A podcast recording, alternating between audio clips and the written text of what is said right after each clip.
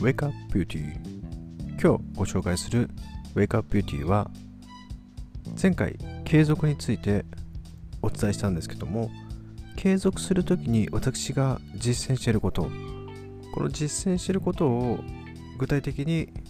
今日はそちらをご紹介していきたいと思います。まず最も重要なのは明確なやりたいゴールを決めるということです。でこのゴール設定が結構間違えてる人が多くいて自分がなりたい理想やりたいと思えることをゴールに設定しないといけないんですけども結構こうしないといけないっていうような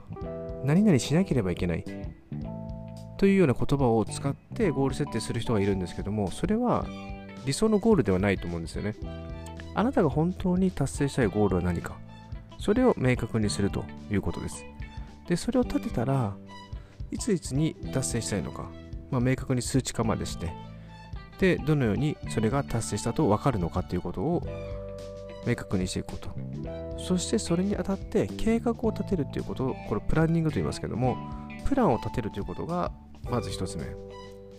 そして2つ目にその行動を立てた計画に対して実際に30分でできることを決めます。30分間でここまでやれるというような行動を決めたら僕の場合は25分間タイマーを入れてそこから集中してやります。そして25分経ったら5分間でそのやった内容を実際に集中できて取り組めたのかいつもと25分でどうだったのかということを考えていきます。この5分間がとっても重要で実際集中できたのかできなかったのかそれはなぜできなかったのか。またそれがなぜできたのかということを客観的に見るという視点を持つことが重要なんですよね。で今までは私はだいたい1時間とか1時間半を集中してやろうって決めてやってたんですけども最近それやめました。もう25分短く決めて例えばブログにしても音声配信にしても集中してやると決めたらタイマーを入れてからそれを集中しても本当に短い時間でやっていくと。で5分間のフィードバックで何が重要かというとやっぱりやるときに例えばブログを書いてるときに集中できなかった。それは LINE を見てしまったとかコメントを見てしまったとかネットを見てしまったとかそういった邪魔が入ってきたりとか自分で意識的に違う方にアクセスしたりしてるんですよね。そういう状態が起こっている時に自分は意識が外れていくというパターンを持っているんだなっていうことに気づきます。でこれがフィードバック5分間しなかったらずっとぶっ通しでやってるんですよね。で気づけば集中力がないままで過ぎていく。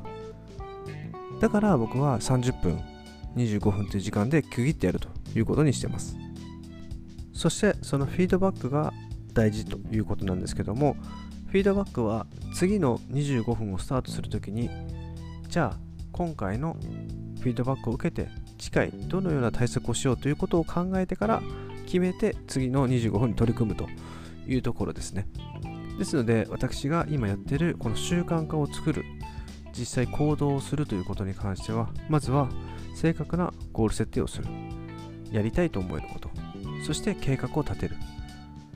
その後に、えー、その行動として短い30分という枠を決めて25分で行動し集中しそして5分で観察する。やってきたことを観測計測していく。そしてフィードバックを受けて次にまた進むということをやってます、えこうやって毎日朝いろんなことをやっていくとですね今までやってきた時間の本当に半分ぐらいの時間でいろんなことが達成していってるような感覚になってます。なので、えー、実際この習慣化に対して私がやっていることそれを共有して今回は行かせていただきました、えー、今回のウェイクアップビューティーの配信いかがだったでしょうか？もし何か取り入れられることがあればぜひ実践してやってみてください。それではまた。さよなら。